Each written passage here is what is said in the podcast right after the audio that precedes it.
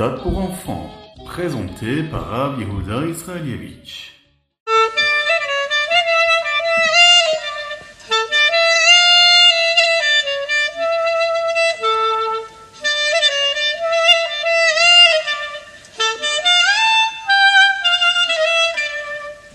En 5749-1989, Shabbat Parashat Mishpatim, le rabbi a demandé que lorsque nous apprenons les sujets qui concernent le Mishkan dans le Chumash, par exemple dans la Parashat Trouma que nous allons aborder cette semaine, la Parashat Tetzervé et le début de la Parashat Kitissa, en plus d'apprendre le Rashi, nous devrions également apprendre ce que la Gemara, ce que la Torah Shebalpe, la Torah orale, explique sur ces versets qui concernent le Mishkan en apprenant davantage sur le Mishkan, qui est la base hein, du Beth Amikdash qui a été construit plus tard. Cela amènera Hachem à construire le troisième Beth Amikdash, beaucoup plus rapidement. C'est une promesse du Rabbi. Nous apprendrons une explication du Rabbi sur la façon dont le Aaron relie le Mishkan et chaque Beth Amikdash ensemble, et ce qui les fait durer pour toujours. Le Beth Amikdash a été détruit, mais le Aaron n'a pas été détruit. Lorsque Shlomo Amelech a construit le Beth Amikdash, il savait que le Beth Amikdash serait détruit plus tard. Il a donc fait construire des tunnels sous terre pour y cacher le Haron. Plus tard, le roi Yoshiaou va y déplacer le Haron pour le garder en sécurité sous le Beth Amikdash. De cette façon, le même Aaron qui était dans le Mishkan était là lors du premier et deuxième Beth Amikdash.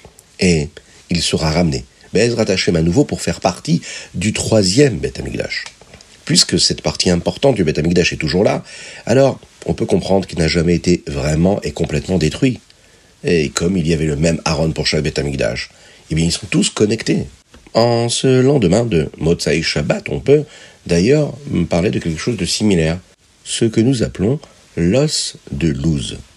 C'est ce que chacun possède, l'un des os d'une personne qui est impossible à détruire.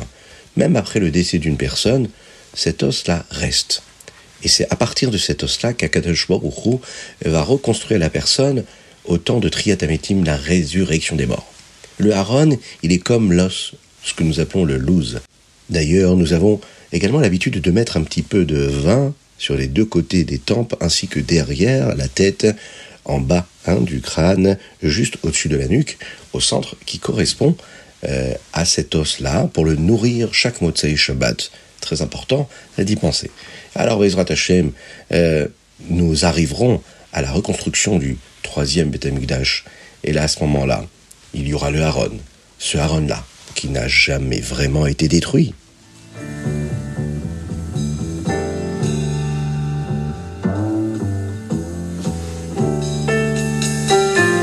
Bonjour à tous, infiniment heureux de vous retrouver pour partager avec vous le Ritat du jour. Aujourd'hui, nous sommes dimanche, le premier jour de la semaine de la Parashat Trouma. Nous sommes aujourd'hui le Beit Hadar Aleph, deuxième jour du mois de Hadar Aleph 5784, et nous allons aborder le Chumash du jour.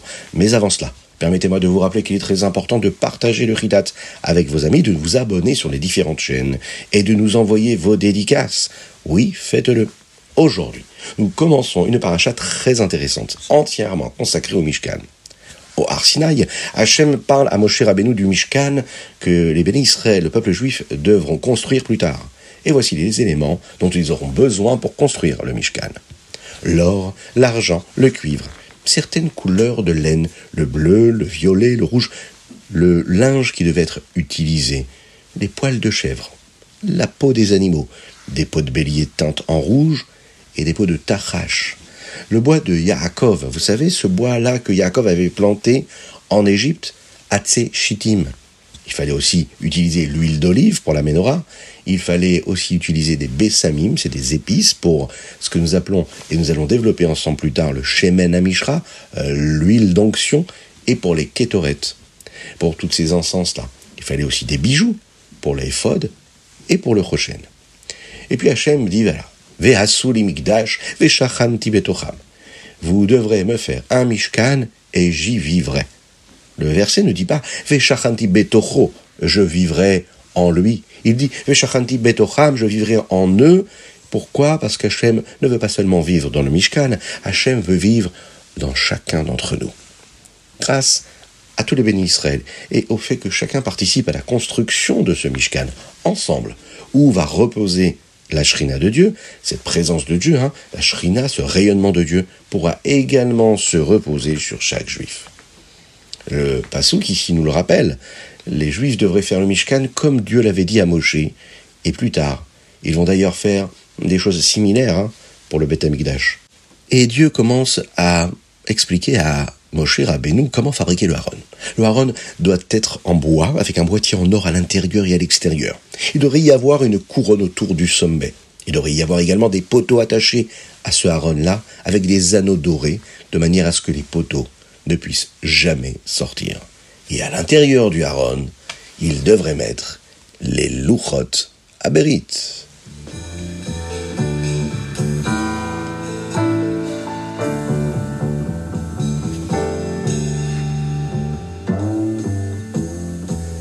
Teilim. Aujourd'hui, dans le chapitre Tet Vav que nous lisons, puisqu'aujourd'hui nous lisons du Teilim 10 au 17, et dans ces Teilim-là, on voit comment les midot, les traits de caractère hein, dont un juif a besoin pour que sa neshama puisse se rendre au Gan Eden, euh, a quelque chose de si particulier. Il est dit comme ça Nizve be'enav ni as. Il a honte de lui-même et pense qu'il est dégoûtant. De quoi nous parlons ici? De quel mida De quelle vertu De quel trait de caractère il s'agit? Dans notre étude du Tanya, dans quelques jours, nous allons voir comment le rabbi Shlomo nous explique justement cela. Lorsque notre Yetzerara devient trop grand et trop fier, et il ne laisse plus de place pour penser à Dieu et à un autre juif, eh bien nous devons faire quelque chose à ce sujet. Nous devons passer du temps à réfléchir à la partie de nous qui est une Nefesh Abahamit, cette âme animale, et à quel point il est dégoûtant pour nous qu'elle essaye de nous éloigner d'Hachem. C'est repoussant pour nous. Alors, nous pourrons faire de la place dans nos cœurs pour Dieu, hein, euh, pour prier mieux, prier comme un bon juif, et pour même gagner notre Yetzirara.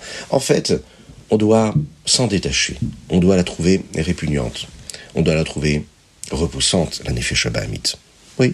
Et utiliser toutes les énergies que nous avons à notre disposition pour nous élever, pour nous sanctifier et nous rapprocher d'Akadosh Baruch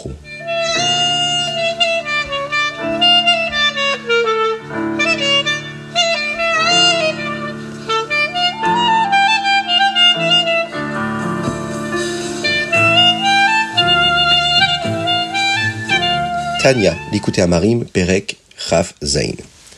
Lorsqu'une personne se sent triste, elle n'a pas assez d'énergie pour se battre avec son Yetzerara et n'écouter que son Yetzer Tov, son bon penchant.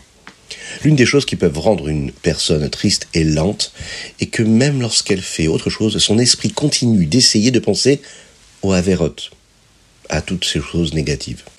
Parfois on pourrait se dire mais je ne comprends pas. Euh, la vérité c'est que j'ai envie de me comporter comme il faut j'ai vraiment envie de penser uniquement à de bonnes choses.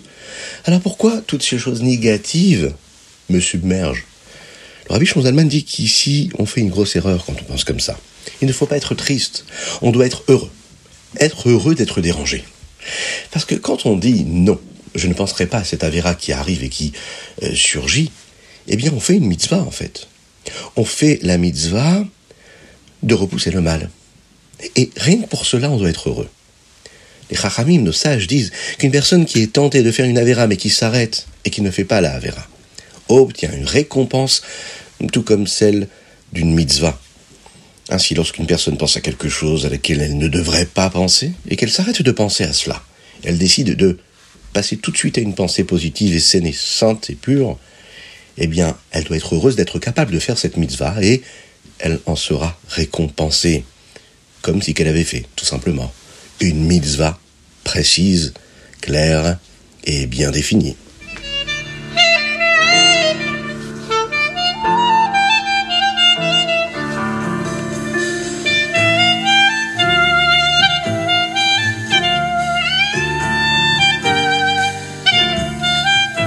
Alors pour diffuser la Torah et les mitzvot, on a besoin de chacun d'entre vous.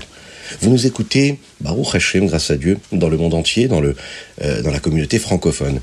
Si vous nous écoutez, envoyez-nous vos dédicaces, envoyez-nous vos soutiens, participez de façon physique et matérielle à la diffusion de ce ritat-là. Parce que chaque personne qui peut écouter ces enseignements-là va sûrement changer, transformer son existence avec un enseignement du Chumash, des Teilim, du Tanya, du Rambam, quelque chose qui lui permettra de donner encore plus d'énergie à son existence et de sainteté à sa vie et à celle de ses proches.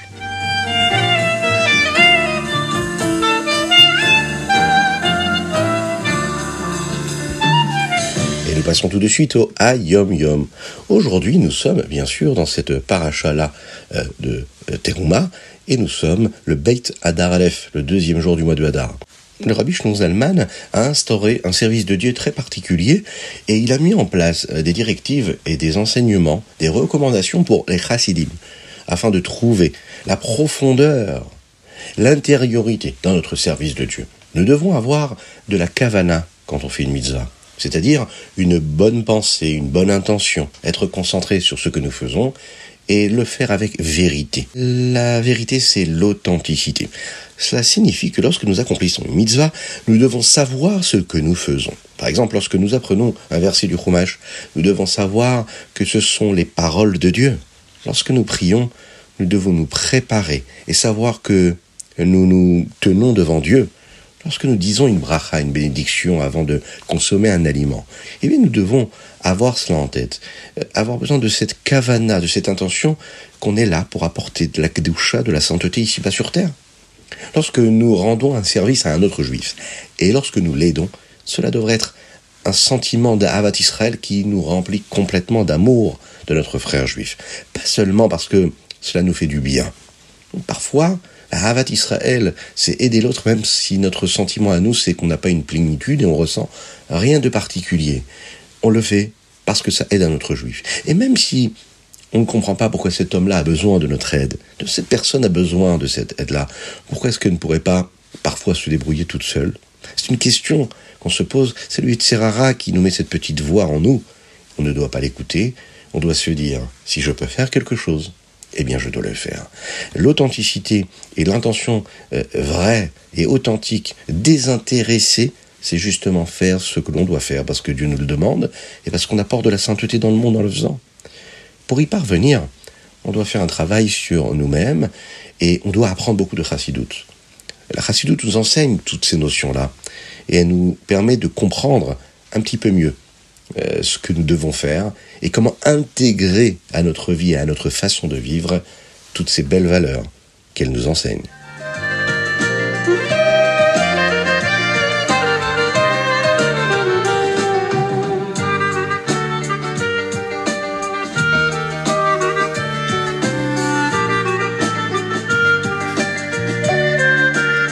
Rambam Ilchot Malvé Velové. Dans le Perek Aleph, nous apprenons que c'est une mitzvah particulière d'accorder un prêt à une personne pauvre ou à toute personne qui en aurait besoin. Prêter de l'argent est une très grande mitzvah. Mais emprunter de l'argent est également une chose très sérieuse. Si une personne emprunte de l'argent alors qu'elle n'en a pas besoin et ne peut pas ensuite rembourser le prêt, elle est appelée un rachat. Dans le Perek Bet, dans le deuxième chapitre, on nous apprend comment les sages nous ont permis de prêter de l'argent plus facilement. Après l'époque de la Gemara, euh, de nombreuses personnes sournoises disaient qu'elles ne pouvaient pas rembourser leurs prêts, même si elles le pouvaient réellement. Hein. Elles profitaient hein, de cette mitzvah-là.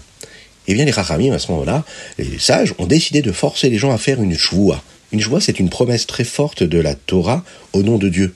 Devant un beddin, c'est-à-dire un tribunal, euh, et là, à ce moment-là, ils promettaient qu'il n'en avait pas, et là c'est très grave de promettre quelque chose qui est faux ça a permis de dissuader hein, les gens de mentir et ça a bien sûr redonné la confiance à tous pour prêter de l'argent à ceux qui en avaient besoin.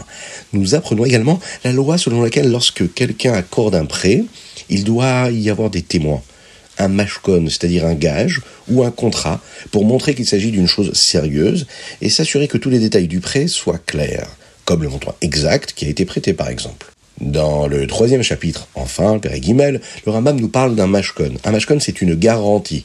C'est quand quelqu'un prend un objet à quelqu'un à qui il a prêté de l'argent ou le rend lorsqu'il est remboursé. Nous apprenons les détails des mitzvot que nous apprendrons plus tard, comme ne pas prendre de garantie d'une almana, c'est-à-dire d'une veuve, ou bien de ne pas prendre de mashkon, de garantie d'objet, hein, de gage, de récipients avec lesquels on prépare de la nourriture.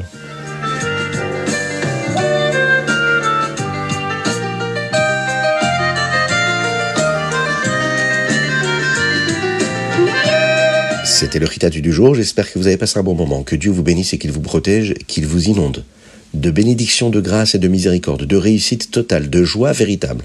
On pense très fort à nos frères en Israël et on n'oublie pas de mettre des pièces dans la tzedaka pour faire venir Mashiach et pour les protéger, pour les soutenir, pour leur donner de l'énergie de là où on trouve de la vitalité, afin qu'ils puissent être forts et gagner les combats d'Akadosh Baruch ici-bas sur terre. On fait une spéciale dédicace aujourd'hui assez joyeuse et on souhaite un très très grand Mazel Tov à Menachem Mendel qui aujourd'hui euh, célèbre ses 9 ans. Menachem Mendel Touati. On lui souhaite un très très grand Mazel Tov. Il nous écoute avec ses frères et sœurs et bien sûr à toute la famille. Plein de bonnes choses, qui puissent vivre une belle année de réussite en bonne santé jusqu'à 120 ans. Euh, une dédicace également de Refoua Shelema pour Avraham Nissim Ben Sultana. N'oubliez pas, vous pouvez le faire, vous aussi, envoyez vos dédicaces sur ritat.fr, mais également par WhatsApp au 06 21 37 24 52. Je vous dis à très bientôt, Tov, et que Dieu vous bénisse.